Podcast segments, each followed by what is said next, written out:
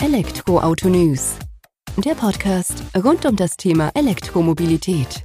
Mit aktuellen Entwicklungen, Diskussionen, Interviews und vielem mehr.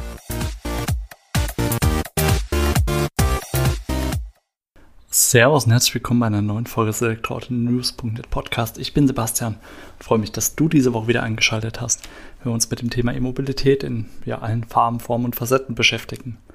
In der aktuellen Folge habe ich Jochen Knecht zu Gast, seines Zeichens Head of Communication bei Paravan. Paravan konzentriert sich mit einem 360-Grad-Ansatz auf Menschen mit Behinderung und ermöglicht diesen Mobilität. Und das ist auch so der Claim, unter dem Paravan agiert. Mobilität für alle möchte man an den Start bringen. Macht man schon eine ganze Weile im Bereich der Verbrenner, geht man jetzt auch im Bereich der E-Autos an, mit gewissen Herausforderungen, die die Fahrzeuge mit sich bringen, aber noch viel mehr mit der Ladeinfrastruktur, die Menschen mit Behinderung eben vor Probleme stellt. Darüber berichtet Jochen Knecht im Gespräch und ich bin mir ganz sicher, das sind sehr, sehr interessante Einblicke, die wir hier erhalten haben und wo du auch den einen oder anderen Punkt mitnehmen kannst für dich, für deinen Alltag. Von daher schon mal vorab vielen Dank fürs Zuhören. Servus Jochen, vielen Dank, dass du heute die Zeit nimmst, dass wir uns ein wenig über Paravan unterhalten. Ihr bietet Mobilität für alle, also auch für oder vor allem für Menschen mit Behinderung. Bevor wir da allerdings einen Blick auf euer Unternehmen und eure Angebote werfen, stell dich doch gerne mal selbst vor, damit die Hörer, Hörerinnen ein Bild davon haben, mit wem ich denn hier heute spreche. Ja, lieber Sebastian, vielen Dank erstmal ähm, für die Einladung. Es hat mich sehr gefreut, vor allem weil wir als äh, als Firma im Bereich der Elektromobilität bislang noch nicht so richtig in Erscheinung getreten sind. Deshalb habe ich da auch wirklich gerne zugesagt. Ähm, zu mir, mein Name ist Jochen Knecht. Ich habe ein bisschen einen etwas sperrigen Titel. Ich bin der Head of Communication von äh, Paravan und äh, gleichzeitig auch noch verantwortlich für die External Affairs. Das ist ein furchtbarer Begriff, aber so ist es halt geworden. Also sprich, ich kümmere mich ähm, sehr vollumfänglich um die Kommunikation von Paravan. Ähm, da geht es gar nicht so sehr um Presse, sondern es geht darum, wie die Firma nach außen hin auftritt äh, und für was wir stehen wollen. Ähm, ich habe eine relativ streng journalistische Ausbildung beziehungsweise einen Background. Äh, ich habe äh, sehr viele Jahre lang im Automotive-Journalismus zugebracht, war zuletzt ähm, viele Jahre als ähm, Digitalchefredakteur von Automotor Sport äh, in Stuttgart aktiv und habe mich dann vor ja, einem halben Jahr äh, entschlossen, die, die Schreibtischseite zu wechseln, sprich in die PR zu gehen und dann aber nicht ganz plump, wie man das in dem Business gerne mal so macht, zu einem OEM, sondern ähm, zu einer Firma, die das Thema Mobilität sehr viel ganzheitlicher und inklusiver betreibt. Und da sind wir nämlich schon bei der Paravan. Ähm, die Firma Paravan ist ähm, noch gar nicht so alt, wenn man jetzt mal die, äh, die, sich die reinen Daten anguckt. Ähm, und hat mal angefangen als Reifenhandel gegründet von Roland Arnold. Das ist unser, unser Eigentümer, unser Gründer, der bis heute in der Firma ist. Ähm, Im kleinen, äh, beschaulichen Ort Eichelau auf der Schwäbischen Alb. Und das ist genau so klein, wie es anhört. Ähm, bummelig 250 Einwohner. Und ähm, ein Weltmarktführer. Wir, wir, nennen uns keine Weltmarktführer beim Umbau von äh, Fahrzeugen für Menschen mit Behinderung. Ähm, wir haben 180 Mitarbeiter äh, verteilt auf ähm, ja, zwei Standorte. Ähm, und äh, das, das Umbauen von Fahrzeugen mit äh, äh, für Menschen mit Behinderung ist ganz eng verknüpft mit dem Begriff Space Drive beziehungsweise Drive und Steer by Wire. Das ist so unsere, unsere Secret Source, unser, unser USP, kannst du nennen, wie du willst. Ähm, das ist das, was diese Firma tatsächlich auch groß gemacht hat und was der Roland Arnold vor ja, ziemlich genau 20 Jahren mit sehr viel Energie, Engagement, auch wahrscheinlich so ein bisschen Sturköpfigkeit ähm, äh, realisiert hat, nämlich ähm, dass äh, die, die Straßenzulassung für ein System, mit dem es möglich wird, ist äh, jede Art von Fahrzeug ähm, by Wire, also sprich äh, ohne Lenksäule, sicher auf der Straße zu bewegen. Kennen wir alle vom, von der Luftfahrt. Ähm, Fly-by-Wire ist längst ein Begriff. Also ein Airbus fliegt schon lange nicht mehr mit Zug und Steuerseilen, sondern natürlich über, über digitale Signale. Das machen die Fahrzeuge auch. Das machen sie aber erst seit der Roland Arnold es geschafft hat, dafür eine Straßenzulassung zu bekommen. Und das war äh, für das erste System Space Drive 1 ziemlich genau vor 20 Jahren. Und damit wird es eben möglich, oder wurde es möglich, Menschen Mobilität, automobile, individuelle Mobilität zu ermöglichen, äh, für die es bislang ausgeschlossen war, nämlich Menschen mit einer mit einem sehr hohen Querschnitt, äh, Tetraplegiker oder Paraplegiker, äh, im Zweifel Menschen, die nur noch den Kopf bewegen können oder die äh, massive Bewegungseinschränkungen im, im Oberkörper haben. Das heißt, die Arme nicht bewegen können, nur teilweise bewegen können, gar keine Arme, gar keine Beine. Ähm, oder äh, auch Menschen mit den wirklich sehr ekelhaften Krankheiten, MS, äh, ALS, warum, warum nenne ich die gerne ekelhaft? Äh, Weil es äh, Krankheitsbilder mit dem progressiven Krankheitsbild sind. Das heißt, ähm, die werden, das wird nicht besser, sondern es ist ein Krankheitsbild, das sich, das sich äh, fortlaufend ähm, verändert.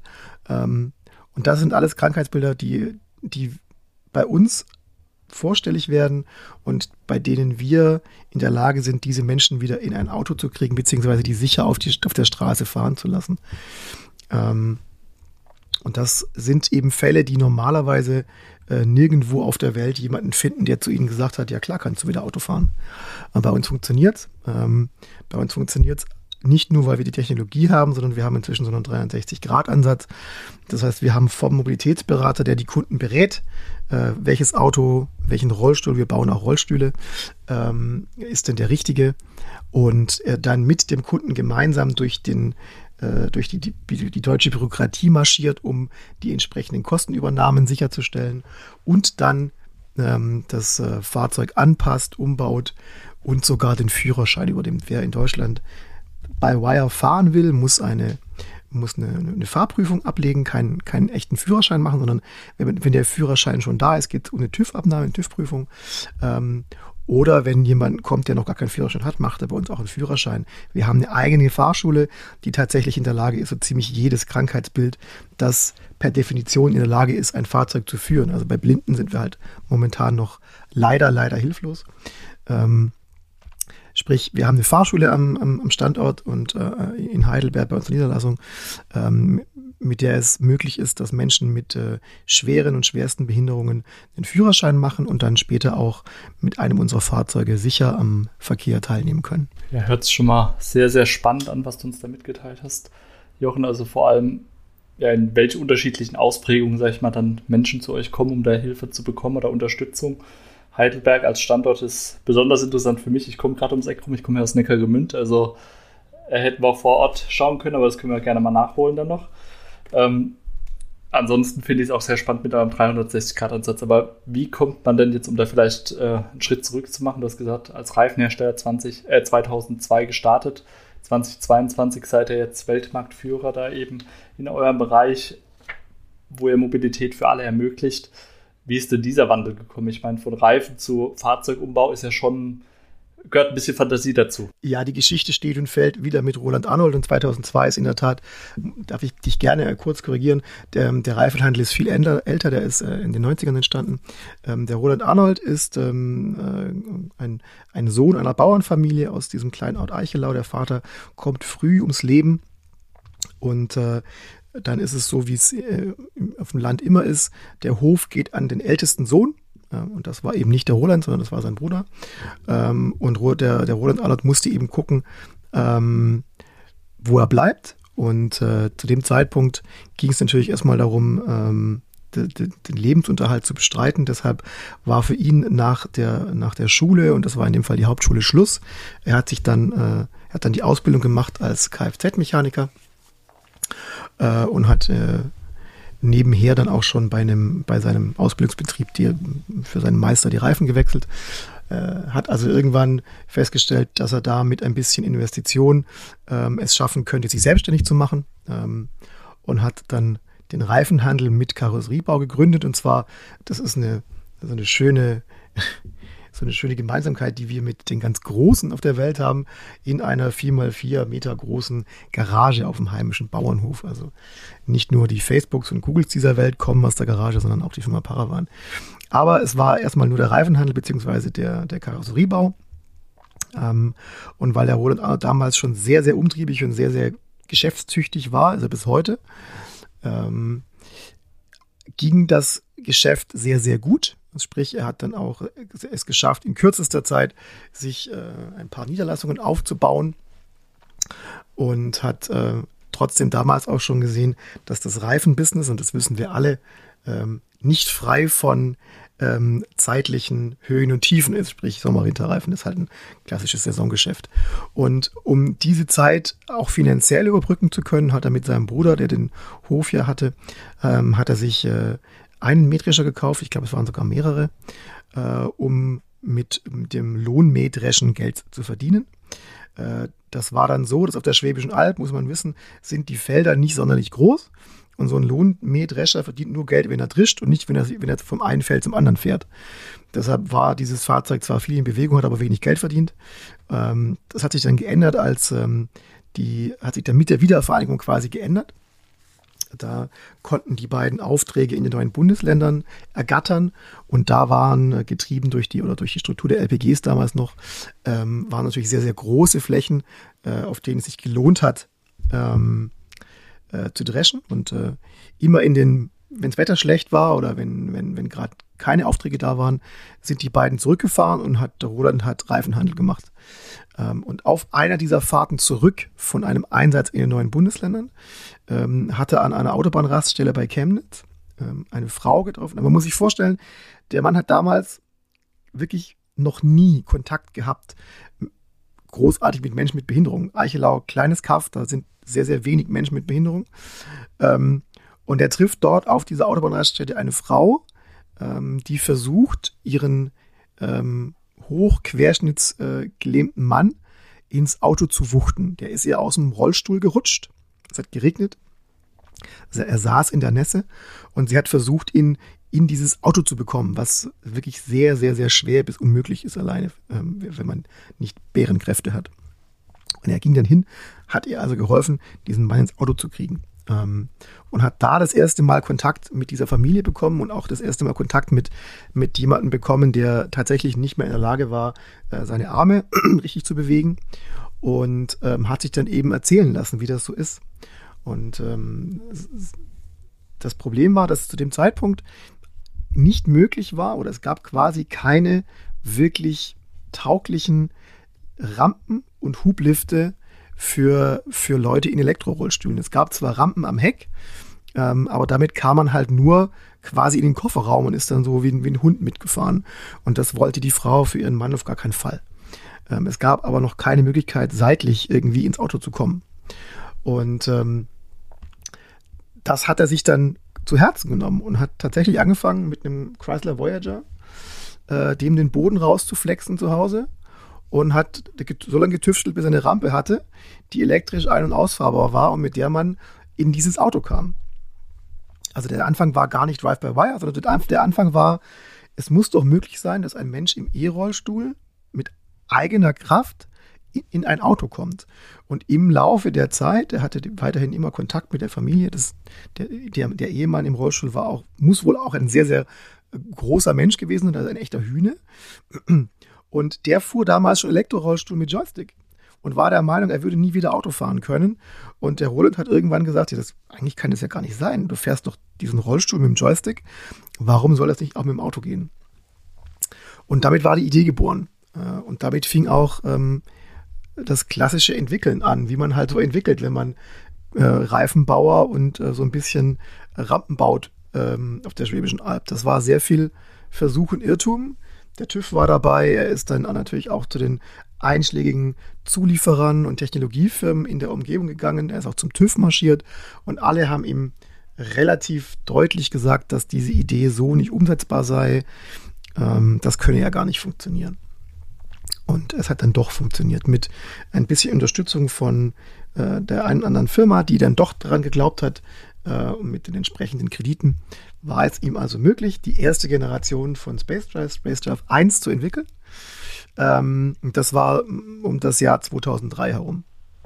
Bis dahin war die Firma aber schon gewachsen, ausschließlich mit dem Umbau von Fahrzeugen mit Rampen und manuellen Fahrsystemen. Also wenn man, wenn man Mobilität für Menschen mit Behinderung sich betrachtet, geht es eben nicht nur um äh, Drive-by-Wire fahren, sondern es geht auch darum, dass man äh, Menschen, die durchaus noch beweglich sind im Oberkörper, wir, wir nennen diese Leute immer Aktivrollstuhlfahrer, ähm, dass man den Handgeräte ein, einbaut, mit dem sie ähm, mit, der, mit der Hand Gas geben und bremsen können.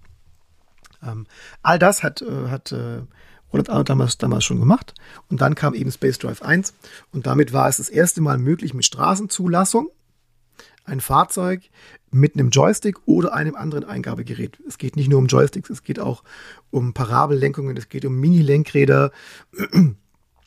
Ähm, also jedes Eingabegerät, das geeignet ist, um jemand, der eine eingeschränkte Bewegungsfähigkeit hat, äh, um eine Kurve fahren zu lassen.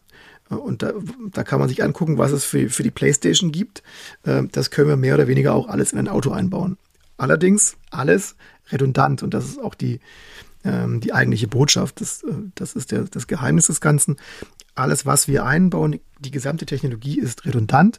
Das heißt, wir haben doppelt äh, gewickelte Elektromotoren, wir haben eine redundante Stromversorgung, ähm, wir haben Steuer Steuergeräte, die mit jeweils drei Prozessoren, die sich gegenseitig überwachen. Ähm, also wir können, wir haben, eine, wir haben eine unabhängige Stromversorgung auf dem System, weil Gasbremse Lenkung ist ja ein Primärsystem, ähm, das tunlichst nicht kaputt gehen sollte. Das heißt, selbst wenn irgendwo im Fahrzeug irgendwas massiv kaputt geht und der Strom weg ist, äh, lenkt unsere By-Wire-Lenkung trotzdem weiter. Ja, also es kam alles vom Reifenhandel zum ähm, Space Drive. Es fing alles in einer, in einer Pfütze auf einer Autobahnraststätte bei Chemnitz an. Ja, schöne Geschichte und die typische Startup-Garage haben wir auch mit dabei gehabt. Alles mit drin. Ja, also, so wie es das gehört. Nee, sehr schön. Aber jetzt habt ihr ja auch, ich sag mal, jetzt ist nicht mehr nur der Umbau da oder die Bereitschaft, die Möglichkeit zu bieten, dass halt eben auch Menschen mit Behinderung jetzt glücklicherweise Auto fahren können, sondern ihr habt jetzt auch die E-Mobilität für euch entdeckt. Geht auch in diese Richtung. Ich denke, vom Umbau her wird das vielleicht ein Stück weit einfacher, ein äh, E-Auto umzubauen für Menschen mit Behinderung. Ähm, vielleicht kannst du uns das mal einordnen, wieso oder warum ihr diesen Weg jetzt auch eingeschlagen habt. Wir haben die, die E-Mobilität nicht entdeckt. Sie kommt, sie kommt zu uns, so wie sie überall hinkommt. Also wir sind uns völlig, wir sind uns mit allen äh, einig, die äh, bei klarem Verstand sind, dass das Thema Elektromobilität äh, die Zukunft darstellt. Das, äh, so, so stellen sich die Automobilhersteller auf, so stellen sich die Tier Ones auf. Also das, die Geschichte ist durch. Deshalb werden wir auch über kurz oder lang ähm, eine massiv steigende Nachfrage unserer Kundinnen und, und Kunden nach elektrischen Fahrzeugen ähm, feststellen. Tun wir auch schon. Ähm, Warum das bei uns nur, nur begrenzt zu Jubelstürmen führt, hat weniger was damit zu tun, dass bei uns unsere Mitarbeitenden Elektromobilität doof finden, sondern das hat ein bisschen was mit den Herausforderungen zu tun, die diese Art des Fahrens beziehungsweise die diese Antriebstechnologie mit sich bringt. Ähm, und da haben wir so ein haben wir ein paar Fallstricke, die, die uns echt noch Kopfzerbrechen äh, bereiten. Das eine ist, ähm, diese Hublifte, diese Rampen, die wir einbauen, die sind entweder in den Fahrzeugboden integriert oder sie hängen unterm Fahrzeugboden. Uns ist es am liebsten, wir können sie in den Fahrzeugboden integrieren. Äh, und dafür werden diese Fahrzeuge, deshalb solltest du dringend mal nach Heidelberg zu, zu meinen Kollegen kommen. Ähm, wir, wir schneiden bei diesen Fahrzeugen tatsächlich den Boden raus. Der gesamte Fahrzeugboden kommt raus und es kommt ein neuer Fahrzeugboden rein. Der ist ein bisschen tiefer ähm, und hat vor allem die Möglichkeit, einen komplett ebenen Innenraum zu schaffen. Weil wenn du heute bei einem, in einem Van oder in einem Hochdachkombi die Sitze rausreißt, dann hast du zwar viel Platz, aber keinen ebenen Fahrzeugboden. Den brauchst du aber, wenn du mit einem 150 Kilo schweren Elektrorollstuhl da durchfahren willst. Das heißt, der ganze Fahrzeugboden kommt raus äh, und es kommt ein neuer wieder rein. Das wird in dem Fall schwierig, wenn dort, wo üblicherweise ähm, der Abgasstrang ist und noch so ein bisschen Verstärkungen, wenn da ein 600 Kilo Akku sitzt. Das heißt, beim Elektrofahrzeug mit, den, mit dem Akku zwischen den Rädern ist der Fahrzeugboden schon mal tabu. Das heißt, der Hublift muss unten drunter, was zu einer etwas geringeren ähm, Bodenfreiheit führt. Das ist aber, das ist zu verschmerzen. Unser Hauptproblem ist, dass wir dadurch ähm, Stehhöhe oder die Höhe im Fahrzeug verlieren. Ähm, und das, da kommt im Zweifel auf drei oder vier Zentimeter an, weil nochmal bitte immer in Erinnerung rufen. Unsere Kundinnen und Kunden sitzen in einem Elektrorollstuhl und haben Einschränkungen, die bedeuten, dass die nicht mal eben so den Kopf einziehen können, wenn sie seitlich oder von hinten in das Fahrzeug fahren. Und wir, wir alle kennen jedes Fahrzeug. Da ist der, der, das Fahrzeugdach ist relativ hoch, aber der Durchstieg, entweder Heckklappe oder Seite, ist natürlich 5, 6 Zentimeter tiefer durch den Holm äh, etc. Und wenn wir da nicht den Boden etwas tiefer kriegen, müssen wir mit dem leben, was im Fahrzeug an Höhe da ist. Und das ist im Zweifel, sind das drei oder vier Zentimeter zu wenig für den einen oder anderen Kunden, beziehungsweise die eine oder andere Kundin. Und da unsere äh, Kundinnen und Kunden den Kopf nicht einziehen können, ähm, fallen diese Fahrzeuge für sie flach bei der Auswahl. Das heißt, wir erleben durch die Elektromobilität ähm, die Herausforderung, dass wir die Fahrzeuge nicht mehr so umbau können, umbauen können, wie wir es eigentlich bräuchten, um den Krankheitsbildern gerecht zu werden. Und wir erleben eine dramatische Verknappung bzw. Ähm, Einschränkung der Auswahl. Wenn du dir den Markt anguckst, es gibt nicht mehr so richtig viele Vans, MPVs und Hochdachkombis. Die, die es gibt, sind ähm, eigentlich nur noch sechs oder sieben Ab Ableger ein und desselben Fahrzeugs. Äh, und, auch, und auch die werden auf absehbare Zeit elektrifiziert. Nochmal, nichts gegen den Antrieb, ich fahre selber. Ein Mustang Mach-E, ich bin glühender Elektromobilist, ich liebe das. Ähm, für unsere Kundinnen und Kunden macht es momentan das Leben nicht einfacher. Ähm, und zwar für die Kundinnen und Kunden mit den, mit den wirklich herausforderndsten Krankheitsbildern. Also, erstes Problem, Batterie ist im Weg, nehmen wir es doch mal so. Ähm, bei den Heckeinstiegen haben wir das gleiche Problem. Ähm, auch da kommt normalerweise der Fahrzeugboden rein, raus, dann wird, äh, werden Rampen reingeschweißt, damit man von hinten reinrollern kann. Das musst du jetzt alles über die Batterie bauen. Das heißt, es fehlt dir wieder die Kopffreiheit im Fahrzeug. Ähm, die zweite Herausforderung ist auch äh, ist eine regulatorische. Ähm, gutes Beispiel wenn man sich die V-Klasse nimmt. Die V-Klasse ist bei uns zusammen mit dem ähm, VW T, T6.1 ähm, ein sehr beliebtes Fahrzeug. Ähm, aber die V-Klasse ist als Verbrenner kein Problem. Als Elektrofahrzeug haben wir den EQV und der wiegt, wenn wir mit dem Umbau durch sind. Das heißt, es ist ein Hublift drin, es ist eine Docking Station drin, es ist das Space Drive System drin, sprich Drive und äh, Steer und Brake by Wire äh, und es ist der Elektrorollstuhl drin, dann wiegt dieses Fahrzeug im Fall der Fälle 3,6 Tonnen leer. Damit erlischt die Zulassung, weil die endet bei 3,5 Tonnen. Und selbst wenn du ein Fahrzeug hättest, das aufgelastet werden könnte, hättest du immer noch das Problem, dass du ab einem bestimmten Alter nur einen Führerschein bis 3,5 Tonnen hast. Also wir haben ein klassisches Gewichtsproblem.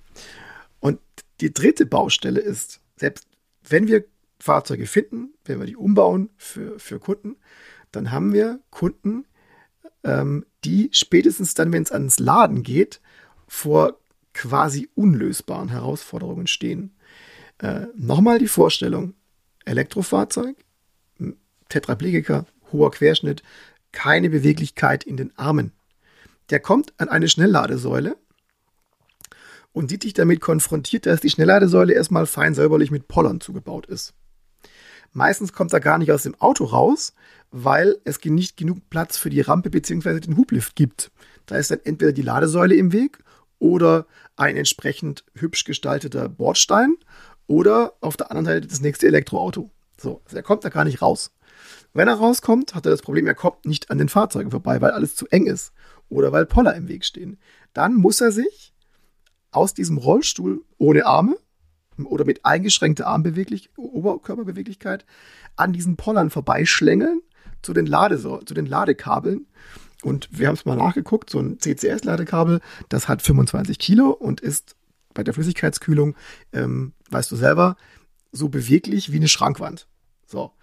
Und damit rollst du jetzt mal im Elektrorollstuhl ohne den passenden Bau, äh, Platz außenrum, äh, ohne be echte Beweglichkeit in den Armen oder in, in den Händen damit rollst du jetzt mal um das Fahrzeug rum, kunstvoll herum äh, und fummelst jetzt den, äh, den Stecker in, den, in, die Ladebuchse. Das ist, ehrlich gesagt, ähm, ausgeschlossen. Und wenn du, selbst wenn du es schaffst, dass du den Stecker zur Ladebuchse kriegst, dann hast du vielleicht ein Fahrzeug ohne äh, elektrische Ladeklappe, also ohne, ohne Ladedeckel. Das heißt, du musst irgendwie diesen Deckel aufkriegen. Und wenn du dann Glück hast, ist noch so ein Gummipfropfen drauf. Und den fummelst du jetzt mal da raus, wenn du die, die Finger nicht bewegen kannst. Ähm, nun kann man sagen, ja, das ist ja an der Tankstelle auch nicht anders. Das stimmt. Kleiner Unterschied. Die allermeisten Tankstellen sind noch besetzt. Das heißt, unsere Kundinnen und Kunden haben sich irgendwelche Schildchen gebastelt oder hupen oder rufen bei der Tankstelle an, dass da jemand rauskommt und ihnen hilft. Das ist am an der Ionity, ENBW, Allego, you name it, Schnellladesäule nachts um halb zwei, irgendwo im Schatten einer, einer Rastanlage, meistens ohne Licht und ohne Dach, nicht möglich. Da ist einfach niemand. Und ähm, da sehen wir momentan ein massives Problem. Nicht, dass man das nicht technisch lösen könnte. Es gibt großartige Ansätze mit Laderobotern etc. pp. Aber wenn wir uns angucken, es gibt, ich habe es mal geguckt bei der Nau GmbH, es gibt, glaube ich, um die 38.000 öffentliche Ladepunkte in Deutschland. Nagel ich mich nicht drauf fest, vielleicht sind es auch nur 36.000. Und davon ist knapp ein Drittel mit öffentlichen Fördergeldern gebaut worden. Wenn du aber bei der Nau GmbH fragst und mal fragst, wie viele dieser Ladesäulen sind denn Ladepunkte, äh, sind denn barrierefrei, dann äh, hast du nur ein großes Fragezeichen im Gesicht. Das wissen die nämlich gar nicht. Es gibt auch keine Vorgaben dafür. Wenn du heute einen öffentlichen Parkplatz baust, dann musst du immer je nach Größe oder je nach, Parkstell je nach Stellflächen, musst du einen bestimmten äh, Anteil davon äh, behindertengerecht ausführen. Das heißt entsprechend breit. Diese Vorgabe gibt es bei dem Bau von Ladeinfrastruktur nicht. Das wäre mir ja ziemlich egal, wenn sich irgendein reicher Mensch irgendwo einen Schnellladepark hinbaut, dann ist es seine Sache, ob er das barrierefrei macht oder nicht. Aber wir haben in Deutschland weit über äh, 30.000 öffentliche Ladepunkte gebaut, ein Drittel davon mit Steuergeldern. Und wir haben komplett vergessen, dass es nicht nur Menschen gibt, die auf zwei gesunden Beinen aus dem Auto laufen. Das finde ich ähm, nicht nur ärgerlich, das ist für mich, für mein Dafürhalten, ein echter Skandal. Das ist nämlich einfach ähm, Verschwendung von Steuergeld. Wir haben zig Millionen Euro vergraben in eine Ladeinfrastruktur und wir haben das Thema Inklusion vergessen. Leider gibt es die UN-Charta der Menschenrechte, die hat Deutschland ratifiziert. Und dort ist das äh, inklusive, die inklusive Teilhabe am öffentlichen Leben, auch an der Mobilität, klar geregelt. Wenn man so will, ist es ein klarer Rechtsverstoß. Es interessiert aber in Deutschland niemand. Warum? Weil die Lobby unserer Kundinnen und Kunden, die ist halt sehr, sehr dünn und schwach. Es sind einfach wenig Menschen. Ähm, und das beschäftigt uns gerade, das ärgert uns auch gerade massiv. Äh, und es steht jetzt vor der, vor der Tür, weißt du besser als wir alle, äh, das Deutschlandnetz, wir nennen es gerne die zweite Förderwelle, ähm, mit riesigen Ausschreibungen. Und nochmal, ich finde es großartig, was da passiert. Ähm, und es fehlt aber bis heute für die ähm, Firmen und Organisationen, die sich bewerben um so einen Standort, es fehlt bis heute, es fehlen verbindliche Vorgaben, wie denn so ein barrierefreier Ladepark, öffentlich gefördert und betrieben, ähm, wie der denn auszusehen hat. Das heißt, wenn ich heute anfangen will, so ein Ding zu bauen, ich wüsste gar nicht wie. Und äh, das ist was, das darf nicht so bleiben.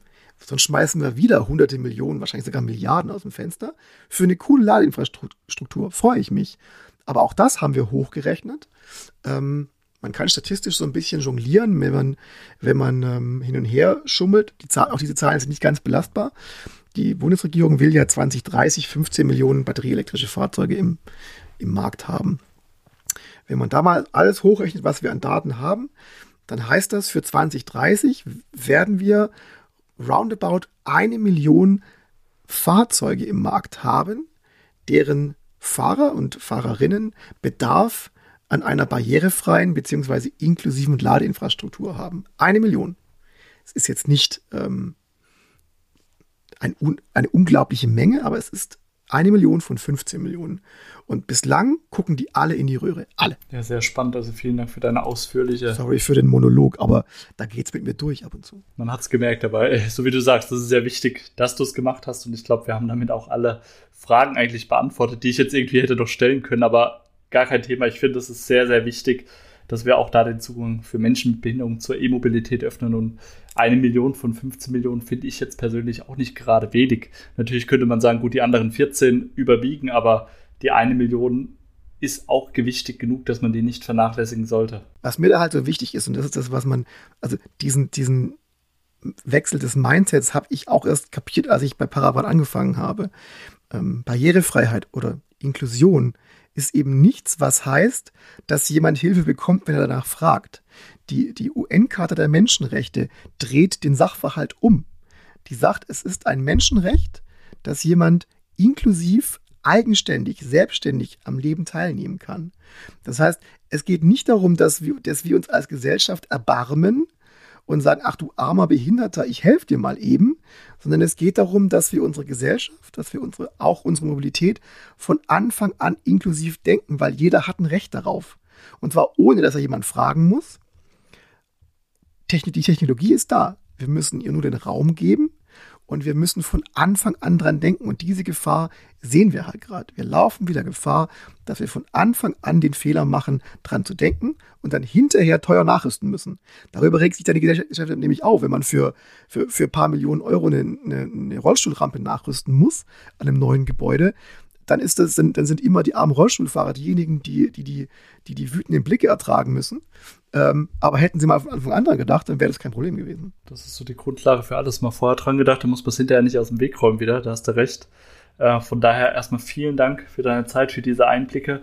Ich denke, unseren Podcast sind ja doch auch ein paar, sage ich mal, aus diesem Umfeld, gerade beim Deutschlandnetz weiß ich, dass da auch zugehört wird bei uns. Und vielleicht bewegt das ja dann noch, noch mal, da was in Bewegung zu bringen. Wir werden es auf jeden Fall unterstützen und würde mich freuen, wenn wir auch im Austausch bleiben, um da regelmäßig auch bei uns darüber zu berichten, um da eine Plattform zu schaffen, die ja leider in dem Ausmaß noch gar nicht gegeben ist. Und du bist herzlich eingeladen, dass wir uns im Podcast in einem halben, dreiviertel Jahr nochmal updaten, aber auch daneben einfach Informationen zur Verfügung stellst oder wir das einfach näher an entsprechenden Fällen betrachten, um da vielleicht eine Veränderung in der Gesellschaft oder für ja, Menschen mit Behinderung herbeizuführen, damit die eben auch E-Mobilität genießen können, so wie du und ich das eben auch machen. Super, vielen Dank, Sebastian, so machen wir das. Aus meiner Sicht ein sehr, sehr interessanter Podcast, den wir heute hatten, oder das Gespräch mit Jochen Knecht, der uns da die Einblicke auf Paravan gegeben hat und vor allem auf die Mobilität für Menschen mit Behinderung, was das einfach für eine Herausforderung im Alltag ist. Jetzt nicht nur beim Fahrzeug selbst, sondern dann eben beim E-Auto auch mit der Ladeinfrastruktur. Ich hoffe, dass der Podcast tatsächlich an entsprechender Stelle gehört wird, dass man darüber nachdenkt und dass da auch eine Veränderung stattfindet. Weil ja eine Million Fahrzeuge von 15 Millionen, die wir 2030 auf der Straße haben wollen, wäre davon betroffen oder sind die Menschen davon betroffen, dass es entsprechende barrierefreie Lösungen gibt.